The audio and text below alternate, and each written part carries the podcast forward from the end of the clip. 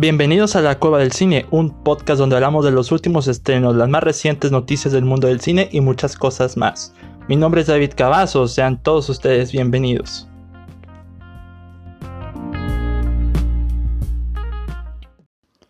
Saludos amigos, bienvenidos una vez más a la Cueva del Cine. Mi nombre es David Cavazos, es un placer estar con ustedes una vez más en este encerramiento, en esta cuarentena. Al menos el día de hoy, el día está algo frío, eh, así que es mejor estar calientitos y encerrados en esta cuarentena, viendo lo que a ustedes les gusta y por supuesto escuchando el nuevo episodio del podcast, claro que sí. El día de hoy vamos a cambiar la dinámica un poquito, contrario a los episodios pasados.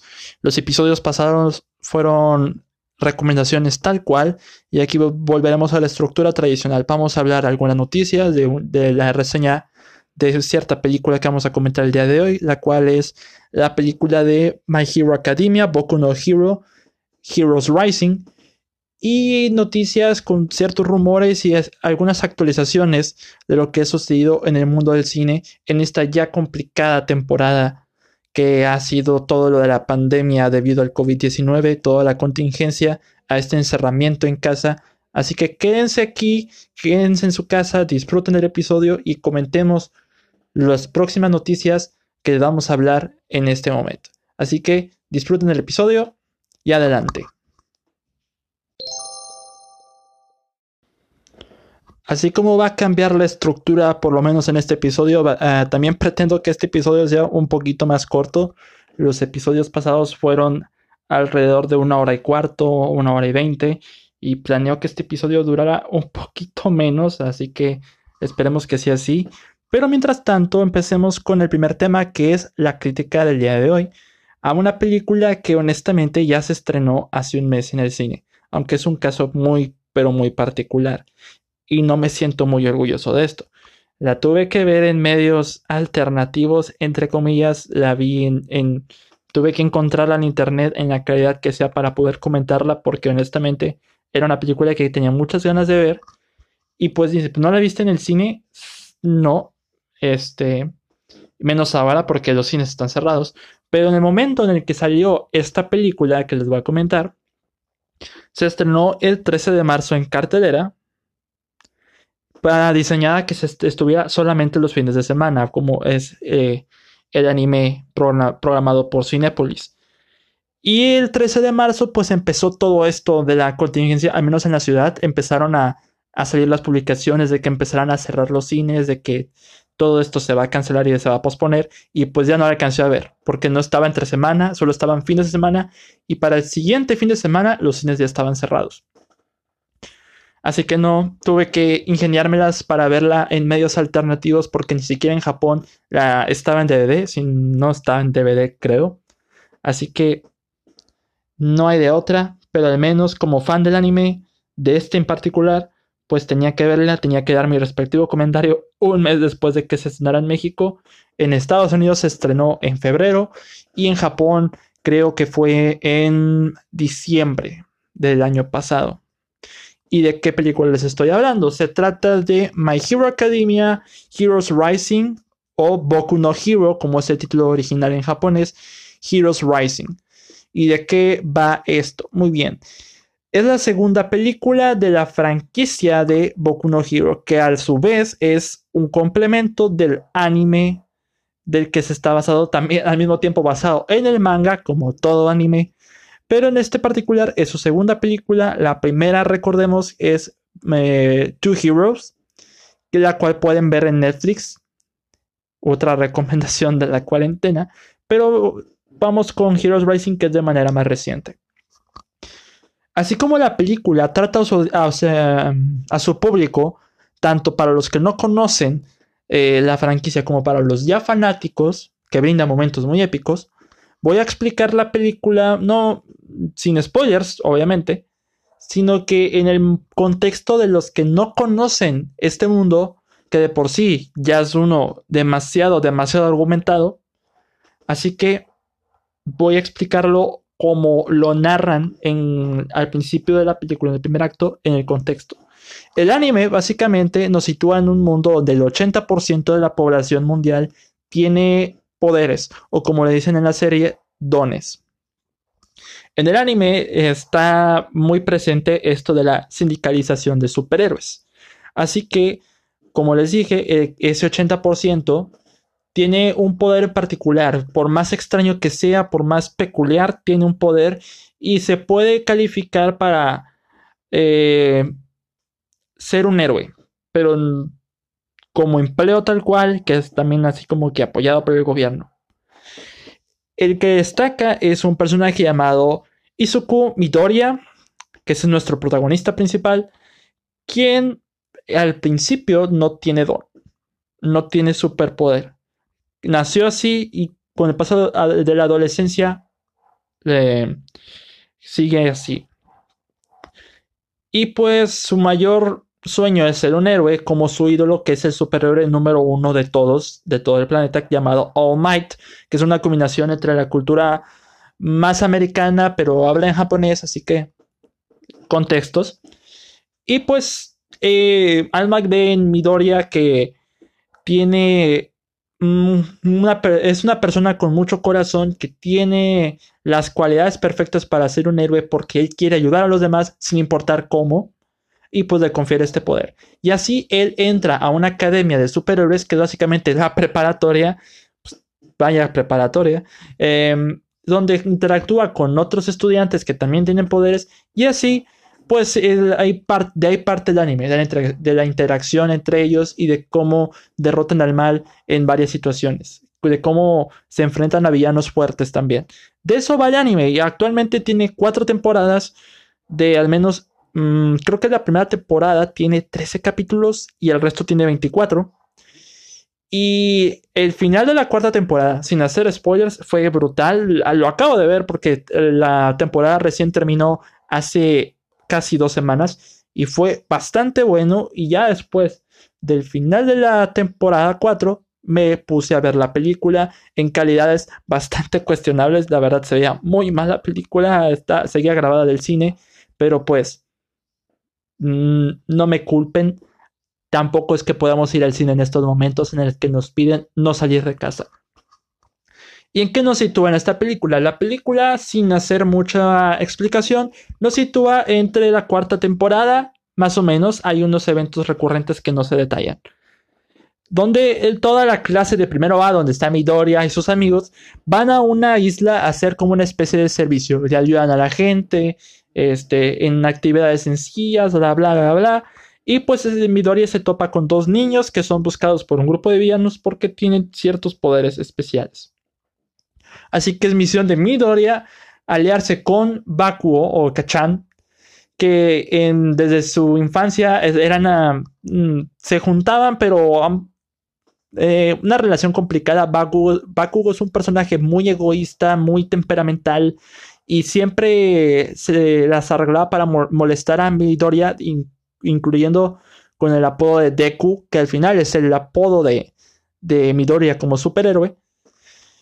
Y pues ahora ellos tendrán que unir fuerzas como enemigos, entre comillas, para enfrentar a estos villanos y salvar a estos dos niños.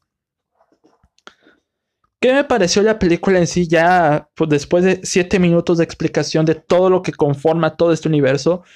Y eso que todavía les falta un chorro, un chorro de contexto, pero para los que no vieron el anime, la película lo, sitúa en este contexto. Así que para los que no ven el anime, lo van a disfrutar. Y para los que han visto el anime, igual lo van a disfrutar.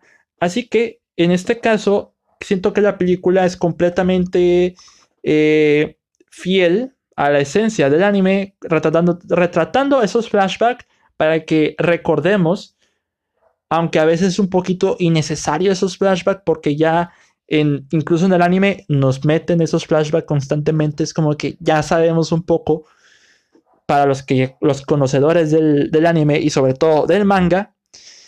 Y, pero para los que no han visto el anime les será útil, al menos porque es como una especie de resumen de lo que conforma todo el mundo de Boku no Hero, que de por sí ya es muy vasto. Hay innumerable cantidad de superhéroes que ni siquiera hasta la fecha, yo como fan no me acuerdo del nombre, pero sí de sus habilidades. Y sí, eso se revuelve un poquito, pero constantemente te lo presentan en el anime, así que no hay problema. Fuera de ahí, la película es espectacular, tiene una impresionante animación y escenas de acción estupendas. Hay superhéroes que no se lucen mucho en el anime, pero les das tiempo de lucirse en pantalla en la película y tiene momentos que te ponen a pensar en qué es lo que realmente es ser un héroe. Incluso con el personaje de Midoriya, que es como ese personaje bondadoso, bonachón, que, ayuda a los demás y se preocupa por los demás, se preocupa por los demás antes que él mismo. Y determina los movimientos de cada villano cuando pelean. O sea, es, es. La serie no tiene personajes desagradables y en la película te lo confirma. Nadie te cae mal. Todos tienen lo suyo, todos tienen su propio valor, su propia razón de existir. Las batallas son impresionantes. Hay, al menos en la película, dos, tres batallas que la verdad son, eh, son estupendas. Y para los fanáticos del anime, el tercer acto es probablemente épico por las acciones y las decisiones que toman en el anime. Porque mm, no sé cómo lo tomaron allá en Japón, al menos porque allá ya les llegó más temprano, pero allá fue el boom, fue una sensación que sucediera cierta escena cierta acción en cierta batalla que no le voy a decir porque pues spoilers. Em, pero en realidad em, fue bastante épico. Tiene todos se lucen, todo te da una cierta impresión en pantalla con mensajes positivos, sobre todo del heroísmo, de ayudar a los demás, de, de superar las diferencias y aliarse para enfrentar al mal. Que ese tipo de producciones, al menos de superhéroes, los superhéroes son un concepto, un concepto muy occidental, demasiado occidental, algo que Marvel y DC han tomado demasiado. Pero aquí en Japón lo usan mucho más como ejemplo de sindicalización de superhéroes, como que una alianza de superhéroes apoyadas por el gobierno para defender el mal y bla, bla, bla, que es donde eh, ya es muy común que existan los superhéroes, al menos como empleados, pero no como los de The Boys, que... Eh, Así igual como el otro anime que es de One Punch Man, que también es muy recomendable, al menos la primera temporada. Los puntos malos que le veo a la película en sí es que comete el error de cualquier película que está basada en una serie. Este, no importa si es anime o no, si es de, este, Japón o de otros lados. No tiene trascendencia con, con el resto de la serie. ¿A qué me refiero? Debido a esa acción épica que existe en pantalla, la, serie toma rápidamente esa decisión de que, puff, este, eh, todo vuelve a la normalidad y, todo lo que sucede aquí no, no tendrá consecuencias en la serie. Tiene una intranscendencia bastante conflictiva que para los fanáticos del anime les podría molestar. Les podría molestar bastante. En ese caso es como que Mm, hubiera sido interesante que lo dejaran eh, continuando como para, un recuerdo, pero cuando se trata de, una película que trata de unir audiencias para introducir a los que no ven el anime y, garantizar más fanáticos, además de que une a todos los fanáticos, pues sí. comprendo sus decisiones, pero no creo que sean las más acertadas. Aún así, a esta película le doy 4 estrellas y media de 5, es decir, equivale a un 9, porque es una película muy entretenida, muy divertida, con ciertos toques de humor, con cierta, no digamos profundidad, sino que eh, análisis de personaje, de cómo son, de cómo los comprendes. Y pues es de esas películas que cualquiera puede ver y no te confundirás mucho, aunque sí hay ciertas referencias acá a lo que vemos en el anime, y pues es un excelente complemento para todos los que ahora ya añoramos ver la quinta temporada, que me imagino que no tardará mucho en salir, a lo mejor en, en octubre, al menos espero, porque esta pandemia va para más, así que no sé cómo estén los problemas tan fuertes en la producción de contenido que tendría que retrasarse. En fin, yo siento que My Hero Academia Heroes Rising es un producto muy sólido y muy recomendable de ver.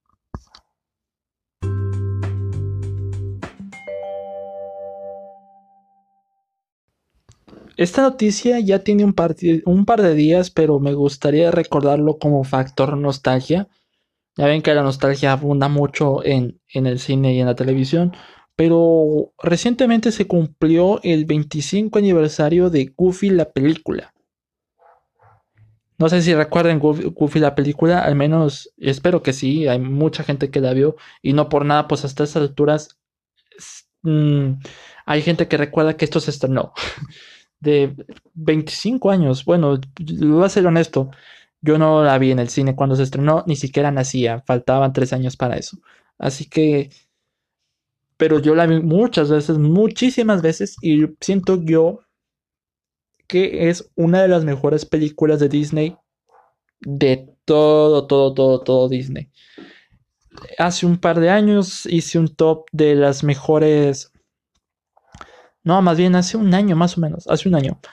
Hice un top de mis películas favoritas de Disney y en el top eh, estaba Goofy la película en el puesto 16. Mis razones son muy sencillas. Em, entiendo que el personaje de Goofy sea muy eh, desesperante para muchos, sobre todo por lo torpe que es, por lo eh, bobo que llega a ser. Pero el tratamiento que le dan a Goofy en esta película, que no sabía y no, no estaba informado de eso, que la película era una especie de secuela a la serie de la tropa Goofy. No he visto la serie, honestamente, pero eh, he investigado un poquito y también ha salido a la fecha que es una secuela de esa serie de los noventas. La película en sí, esto sirve como una especie de retroreseña, pero honrar a, las películas buenas, buenas, buenas de Disney. Esto habla de cómo eh, es un road trip donde Goofy y Max tratan de tener un viaje para, para estar unidos.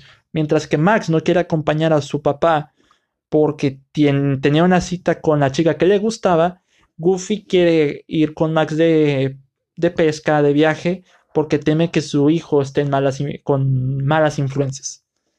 Y así se lanza un road trip donde es una conexión de padre e hijo que intenta formarse a lo largo de la película, dura al menos una hora y veinte, una hora y media más o menos. Y la verdad, probablemente es una película bastante, pero bastante emotiva. Hasta los números musicales son, pero sensacionales. Me acordé de esto porque estaba viendo la serie, el reboot de DuckTales de de Disney, el cual también le recomiendo mucho. Y había una referencia a la película de Goofy, a la canción que canta el hijo de Goofy Max en la escuela. Eh, Stand Out se llama.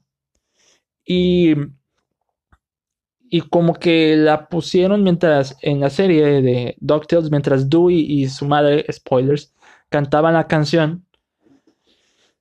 Y pues dije, es la canción de Goofy, la película Stand Out, y la pueden escuchar en Spotify porque la verdad es una canción que en teoría hace como que parodia a Michael Jackson por todo el personaje, su apariencia y su vestimenta, le hace un poquito de, parodia a él.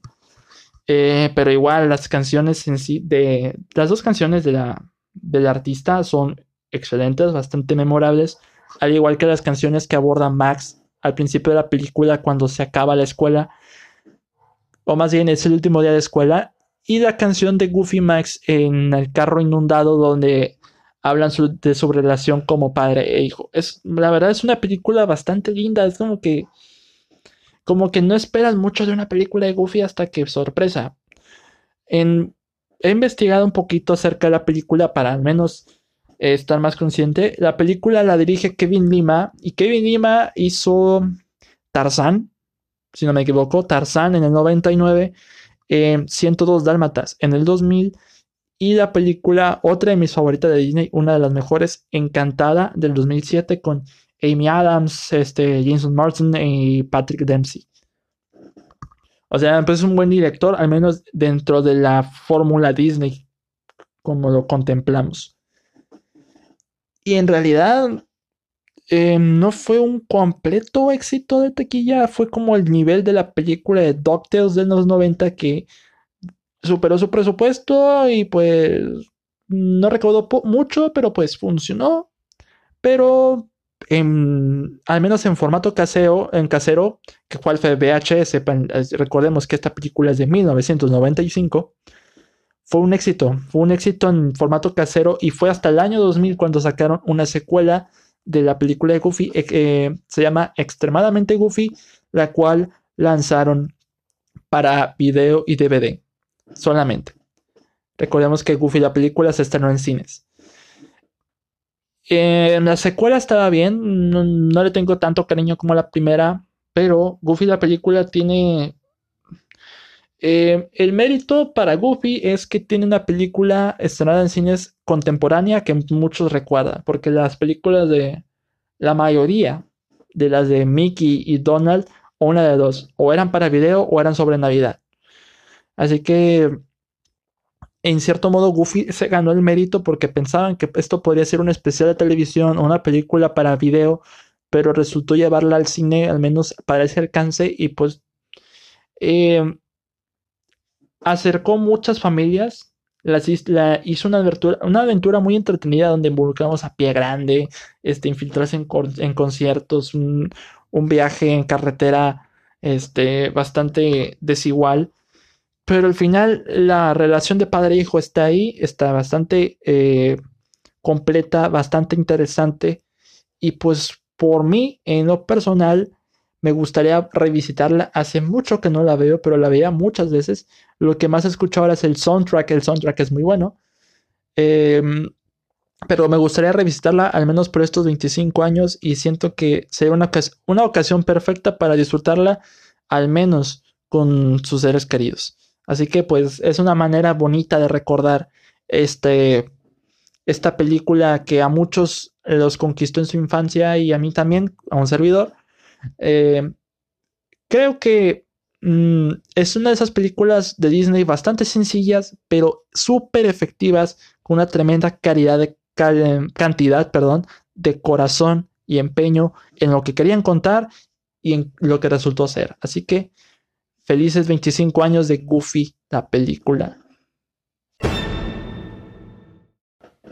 Esta noticia no es tan reciente, pero ahora con lo que ha sucedido actualmente con toda esta contingencia, ha peligrado un poquito más. Al mismo tiempo se, conecta con otra noticia que va un poquito de la mano, al menos en relación a lo que vamos a hablarles en este instante, a lo que voy a decirles. Eh, quizás no le concierne a ustedes, pero créanme, es necesario tomar esto en cuenta, sobre todo con lo, con todo lo relacionado al mundo del cine. Es que se ha reportado, se ha dicho que la cadena de cines americana AMC está muy, pero muy cerca de la bancarrota. Bastante. Y, y para ponerles un contexto, la cadena de cines AMC es la cadena de, de cines valga la redundancia, más grande de Estados Unidos. Es la que más salas tiene en Estados Unidos combinando con Canadá. Para ponerlos en una situación global, representa el 50% de la, de la taquilla mundial en el mundo del cine. Así de feo está el asunto. Y pues este, está peligrando esa cadena. Ya se había dicho. Ya, y, y a lo que damos, Em, con todo esto de la contingencia, se ha tenido que cerrar las salas de cine de manera indefinida. No sabemos cuánto haya durado. Se han retrasado estrenos. Por ejemplo, Soul ya se retrasó para noviembre. Y A Quiet Place 2 se retrasó para septiembre. Em, Mulan para julio. Varios eh, estrenos más, incluyendo Black, Black Widow para noviembre. Y así nos vamos. Y todas esas películas tarde o temprano van a salir en el cine, pero nadie sabe cuándo y nadie sabe y nadie sabe de qué manera podría. Así que la mayor preocupación de AMC es que con todo lo que está sucediendo no está generando ingreso alguno para nada. Incluso no ha pagado rentas de, de sus locaciones. ¿A qué me refiero? La mayoría de los cines están en centros comerciales o al menos están eh, fuera de y pues tienen que pagar la locación y no han podido porque no hay ningún ingreso, ni siquiera en comida. A menos aquí en Cinepolis han intentado hacer lo de Uber Eats, que enviar su comida, eh, no, sé, no, no sé si es VIP a lo mucho, creo, comida gourmet, pero están aplicando eso con Uber Eats. No sé cómo lo está haciendo AMC, pero de que si algo estoy seguro es que no tiene ingreso alguno. Y está peligrando mucho esta cadena, porque si cierra esta cadena tarde o temprano, va a afectar de manera radical el ingreso de la taquilla en cada estreno. Si AMC cierra la mitad de los cines de Estados Unidos, se parten, se quiebran. No, no habrá un, un chance o una esperanza de que resurja esta em, empresa. Y es bastante deprimente porque le da eh, rojos, luce de focos rojos a todos los productores y a las distribuidoras. Porque ya tenían sus películas programadas y ahora que están reprogramadas, va a ser una temporada donde ni siquiera mm, esperan que em, sea un éxito masivo. De que irá gente a verla, irá gente a verla, pero es un desfile de estrenos ya bastante pegado comparado con lo que teníamos en, enero cuando ya tenían todo bastante eh, organizado. Pero ahora que tenemos estrenos juntitos, va a ser bastante difícil que esto funcione. ¿Y cómo han implementado las distribuidoras o las productoras esta estrategia? Bueno, Disney retrasó sus estrenos, pero también consideró que otros proyectos iban mejor en sus plataformas. Por ejemplo, como les dije, Mulan se retrasó hasta julio, Mulan, Mulan sí, Black Widow hasta noviembre, Soul en noviembre, al menos las cartas fuertes de Disney y otras cartas fuertes también para el 2021, como The Eternals también. pero hay un proyecto que estaba pactado para estrenarse en cines, pero vieron, los, los productores vieron que no parecía eh, viable, que sería más un fracaso.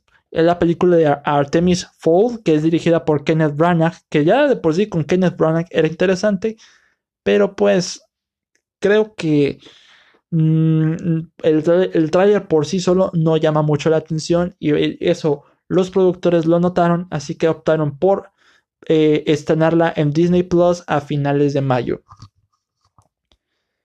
Otra estrategia que está empleando, eh, empleando, Universal Studios es que, creo que esto lo dije episodios atrás con Osva Cine, que le mando un saludo, em, estrenaron películas eh, para renta en streaming. El hombre invisible, este, pero la más reciente fue Trolls, que se estrenó para renta el desde abril, el pasado 10 de abril. Y se reportó actualmente que Trolls 2 World Tour, película que no he visto personalmente, ni siquiera he visto la primera, pero a lo mejor y las veo, es la película más exitosa en, en plataforma de streaming para renta en Estados Unidos. Para renta, no es para comprar, para renta. Y eso es bastante curioso porque la renta por dos días, dos días de la película, es de 19 dólares. 19 con noventa y tantos dólares. Y pues, eh, si lo ponemos en la balanza con el dólar y el peso aquí, es montón de dinero, una renta. y para Estados Unidos es muchísimo más caro que un boleto de cine. El boleto de cine a lo mucho cuesta entre 13 dólares, entre 11 y 13 dólares y que la renta por dos días no es compra, porque la mayoría de las compras en streaming tienen material adicional y bla, bla. Aquí solo la pura película, 19 dólares. Entendería por qué fue la más exitosa, porque a veces pues hay que luchar contra la piratería, pero otra de las desventajas de que Universal estrene eh, sus películas más recientes en streaming para renta es que se difunda más en, en páginas pirata. Y pues es el caso de Thor's World Tour, que también ya está en páginas pirata para verla gratis. Es como que también es una batalla bastante complicada si le quieren hacer dinero. Y al mismo tiempo, mm, España se ha rehusado a hacer de esas que estrenen películas en streaming, al menos Universal España, porque la película sí está contemplada para salir en cines. Y aquí en México también estaba contemplado, pero no sé qué sucedió. Estaba contemplado también para el 10 de abril en cines. No sé qué pasó. Pero al menos en Estados Unidos se decidió optar por el servicio on demand para renta. En ese caso, es una manera bastante complicada de, para el mundo del cine, sobre todo para disfrutar el cine en casa, que de por sí mm, es difícil, estás sometido a muchos distractores, tu celular, las notificaciones, tu familia, la persona con la que estás viendo, tu perro. Es bastante difícil ver una película en tu casa porque estás sometido a...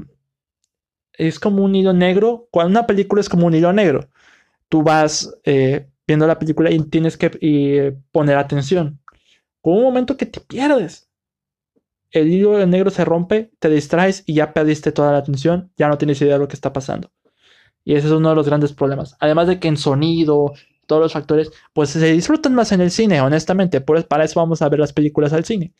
Para tener una experiencia bastante agradable. Y pues tenerlas, verlas en casa, los más recientes estrenos, póngale, sí.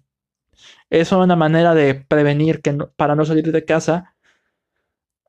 Mmm tampoco garantiza mucho el disfrute, pero el disfrute, disfrute como debería ser en el cine. Así que en estos tiempos se ha vuelto más difícil em, tener una película que, que sea verdaderamente disfrutable, a menos de las que no hayas visto. Si ya la viste, pues no hay problema. Pero en el mundo del cine, en, general, con todo lo de la pandemia, se ha complicado más y, se y esto va para largo, se depara un futuro bastante terrible pero terrible para tanto las productoras como las cadenas de cine. AMC está peligrando bastante. Y eso nos afecta a nosotros también como distribuidores, también con otras, otras ¿cómo se? Cadenas de cine. Al menos aquí en Cinépolis o Cinemex. Las, las compañías independientes son las que tienen peligro.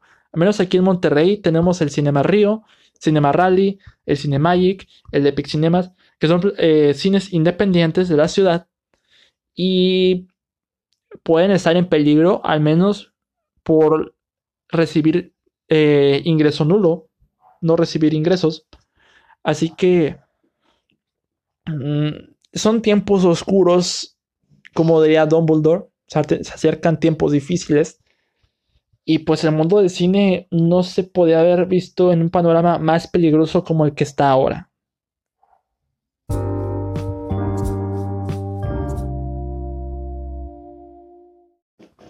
Esta noticia es la más reciente del, episodio, pero al mismo tiempo yo pienso, quiero pensar que esto es más un rumor.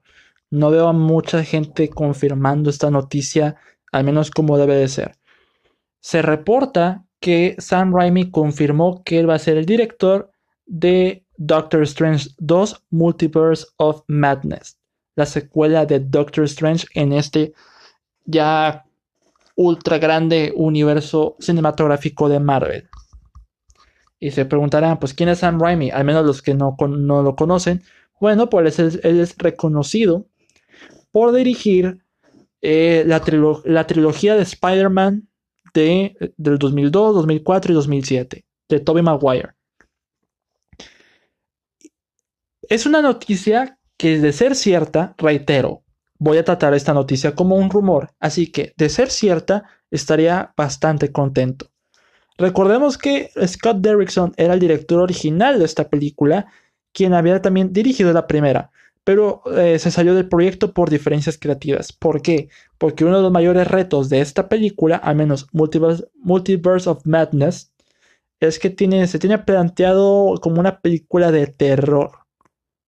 No terror, terror como eh, otras películas del género como Midsommar, bla, bla. No, pero dentro del universo cinematográfico de Marvel, que es muy friendly, eh, ciertos toques de horror, ciertos toques de terror. Ok. Y pues Scott Derrickson ya tenía experiencia en el terror con películas como Siniestro.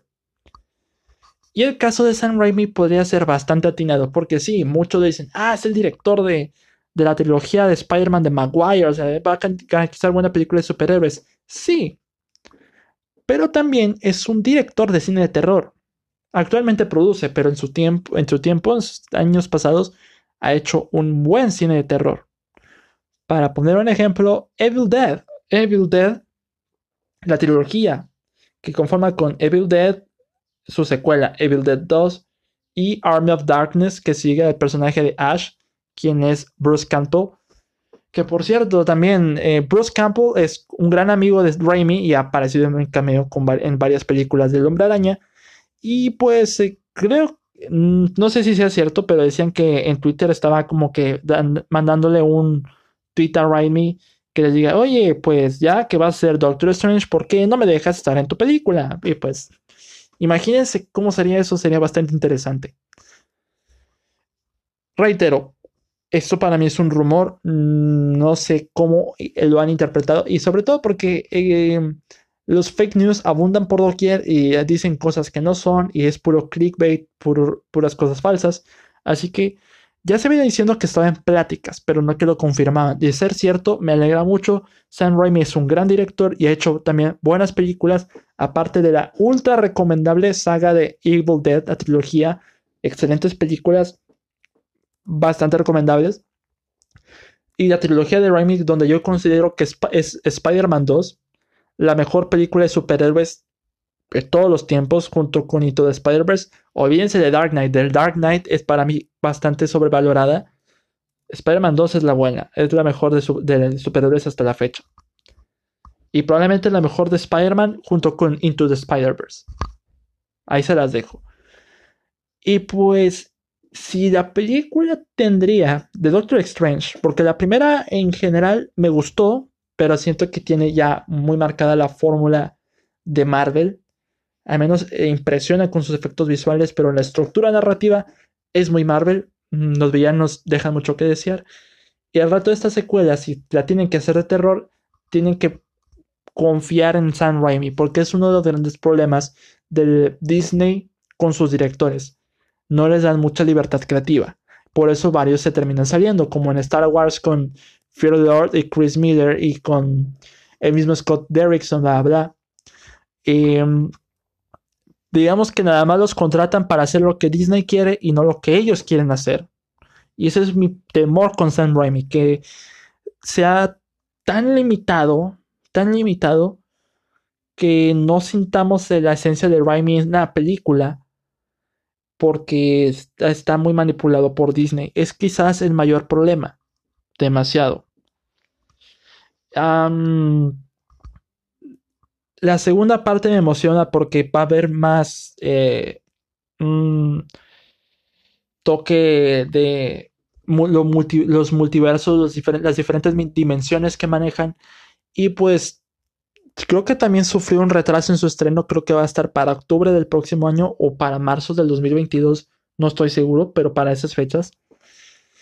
Y si de, ser Raimi esta, mm, el nuevo director, esperemos que sí, me alegraría mucho y siento que es una opción estupenda siempre y cuando le den libertad creativa a Raimi, porque de lo contrario sería otro director que se saliera de la silla, así que esperemos. Bueno, aunque Raimi ya trabajó antes con Disney en la película de Oz el Poderoso, aquella película de James Franco y Mila Kunis, no me pareció mal, estaba una película ok, pero sigo temiendo cómo manejen la creatividad ahora porque Disney limita mucho a todos sus directores, aunque sean de renombre, no sus películas no parecen que tengan el toque de, el caso de Tim Burton con Dumbo, el remake de Dumbo, y pues, ah, no sé, no sé qué decir, pero esperemos que Raimi le dé ese toque loco y maniático que también lo ha implementado en otra película de terror súper recomendable llamada Arrástrame al infierno.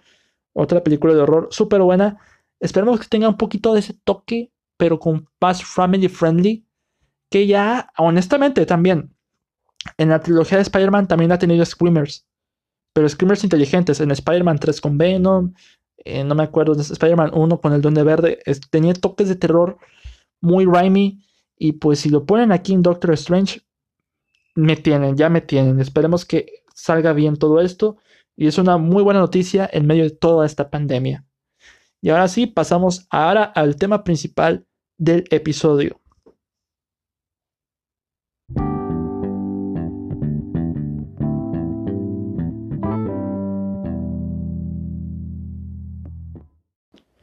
Para cerrar el episodio del día de hoy tenemos un tema principal que trataré de abordar de manera corta, aunque eso, eso sé que me saldrá un poquito contraproducente. El tema del día de hoy es, ¿la animación es solamente para niños? ¿Solamente para niños? Este tema para muchos les ha de ser bastante innecesario, pero parece que otras personas no han comprendido que cómo funciona la industria, la industria de la animación y sobre todo para qué público va.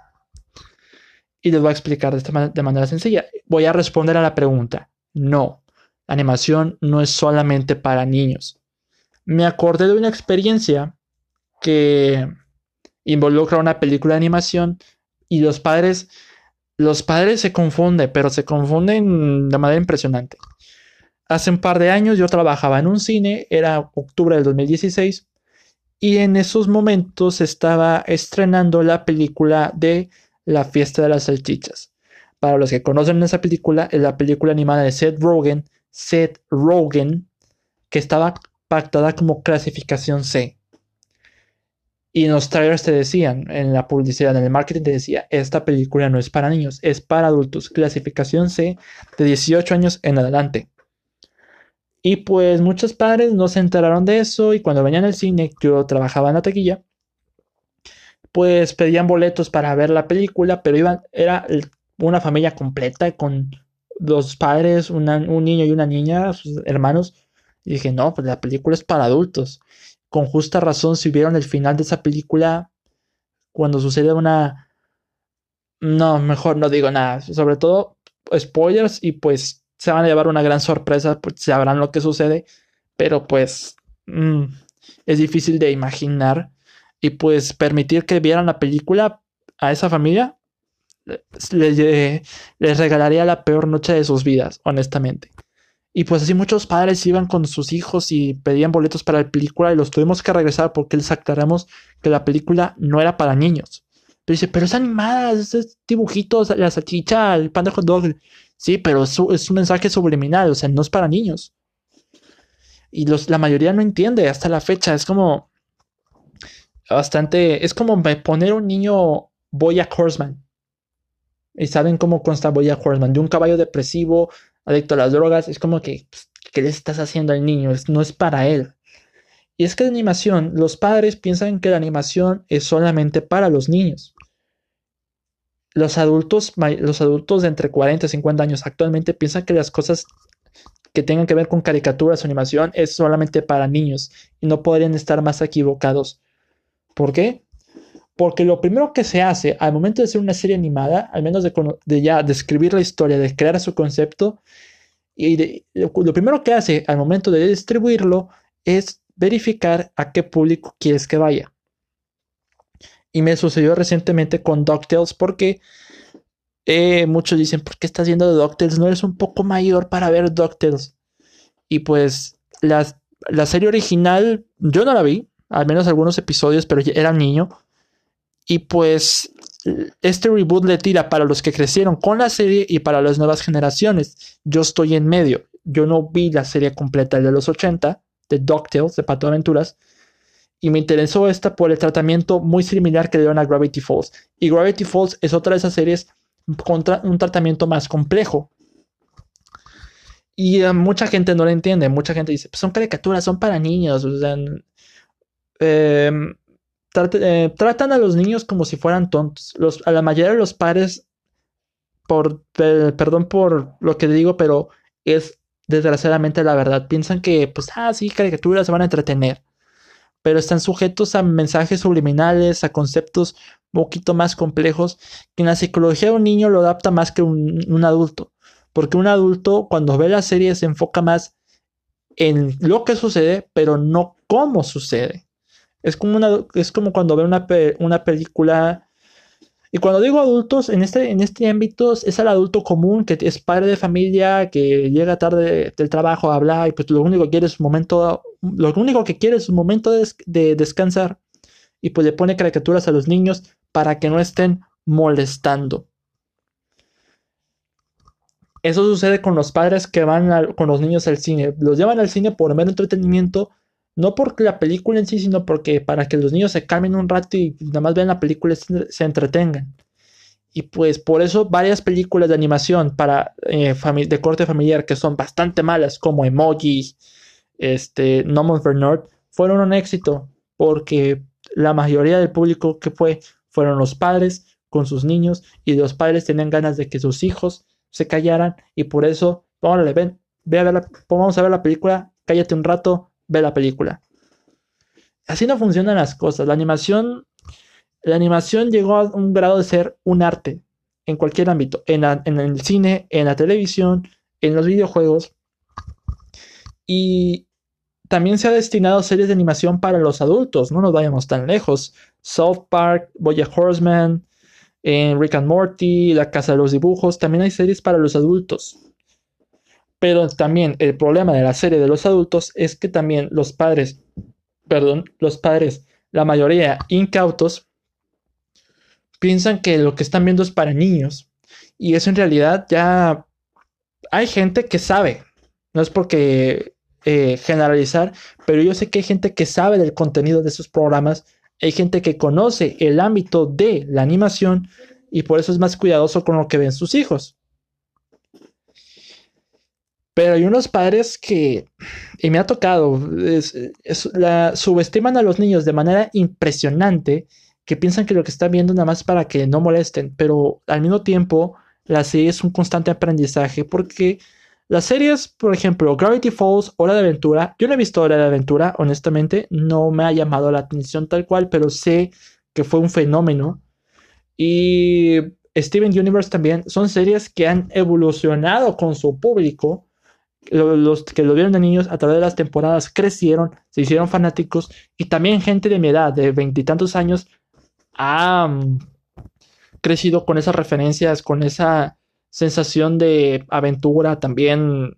Es como que si dicen, tienes veintitantos años y ves series animadas, ¿no crees que es un poco inmaduro?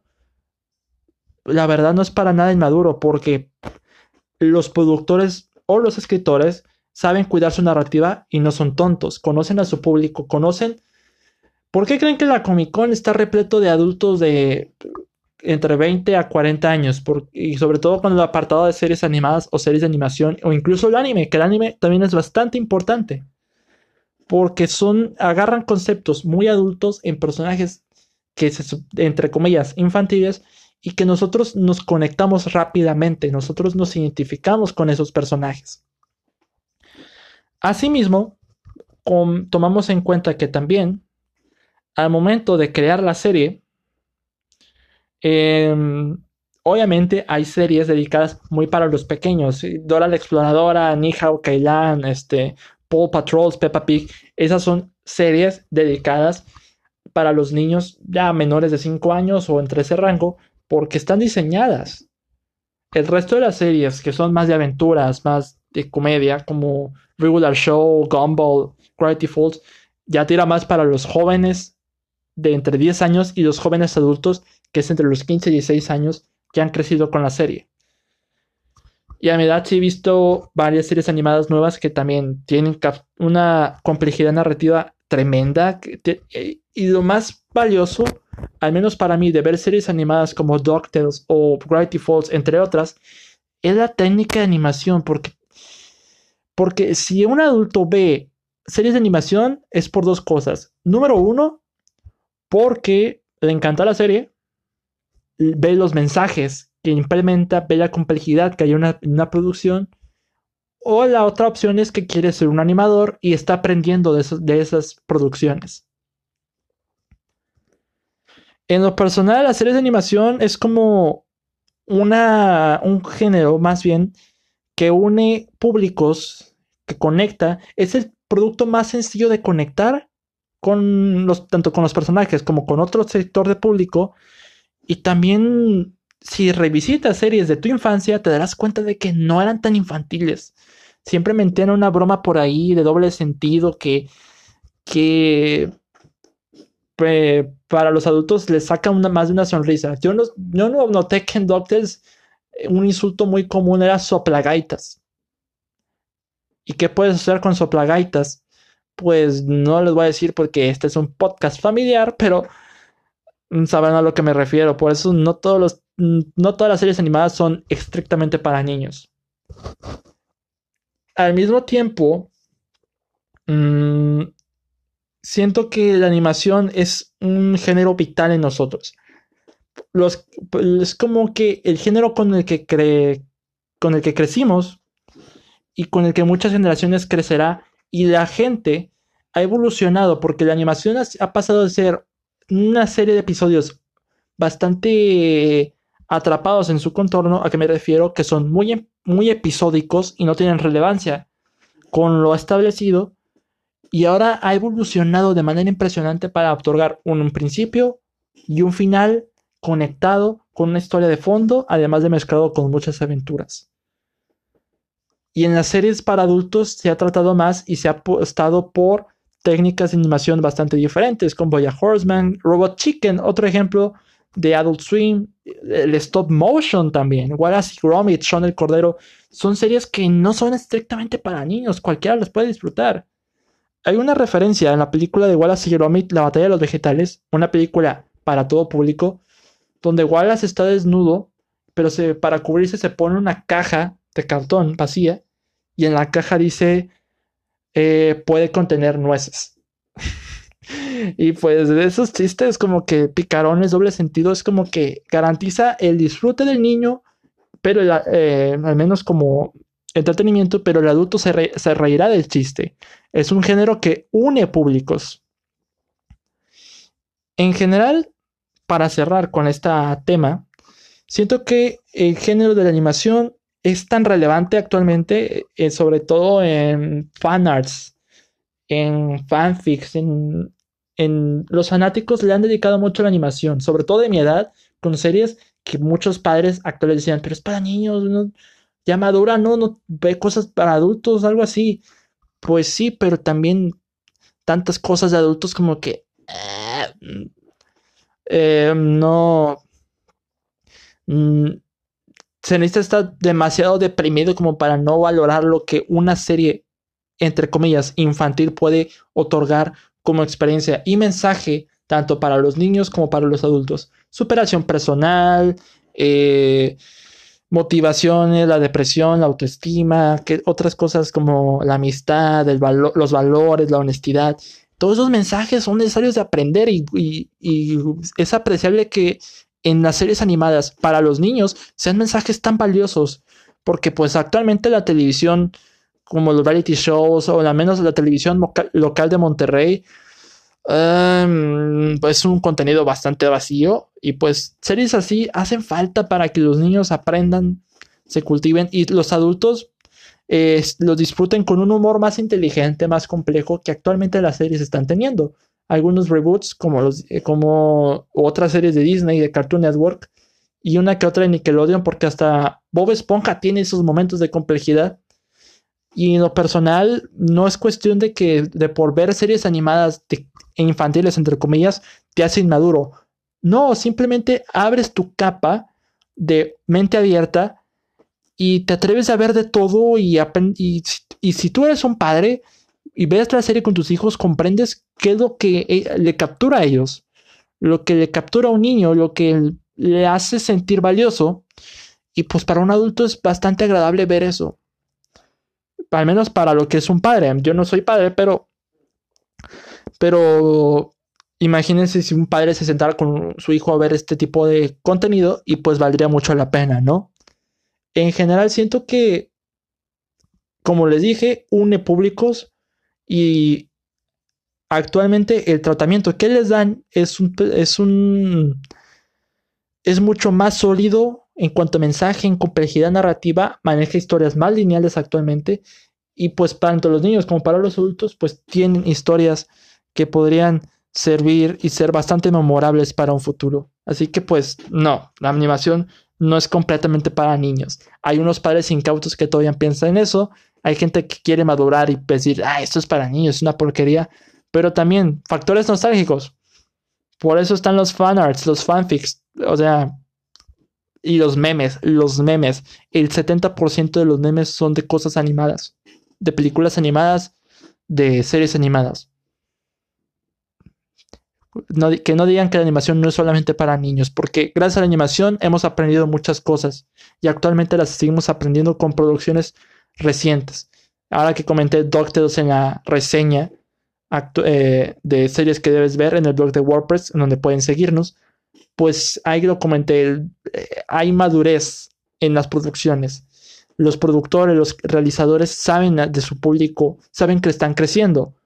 Así que pues nos si los niños crecen con las series, nosotros también crecemos con esas ideas que son necesarias de manera optimista para nuestra sociedad, para lo que nos rodea, sobre todo en momentos tan difíciles como este.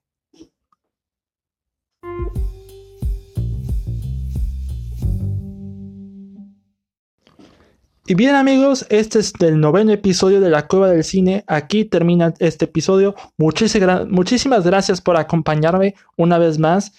Recuerden seguir el podcast a través de Spotify, de Anchor, de Pocket Cast, de Google Podcast, Breaker y Radio Public. También nos pueden seguir en Twitter como arroba davidcap21 y arroba la cueva del cine 1. En Facebook estamos como la cueva del cine. También estamos en en el blog de WordPress, el blog de WordPress con cada crítica escrita, ahí nos pueden seguir también. Este, el episodio salió corto finalmente, bueno, más corto que los anteriores, pero pues espero que les haya gustado este episodio. Mi nombre es David Cavazos, muchísimas gracias por acompañarme y, y nos escuchamos el próximo episodio. Hasta la próxima.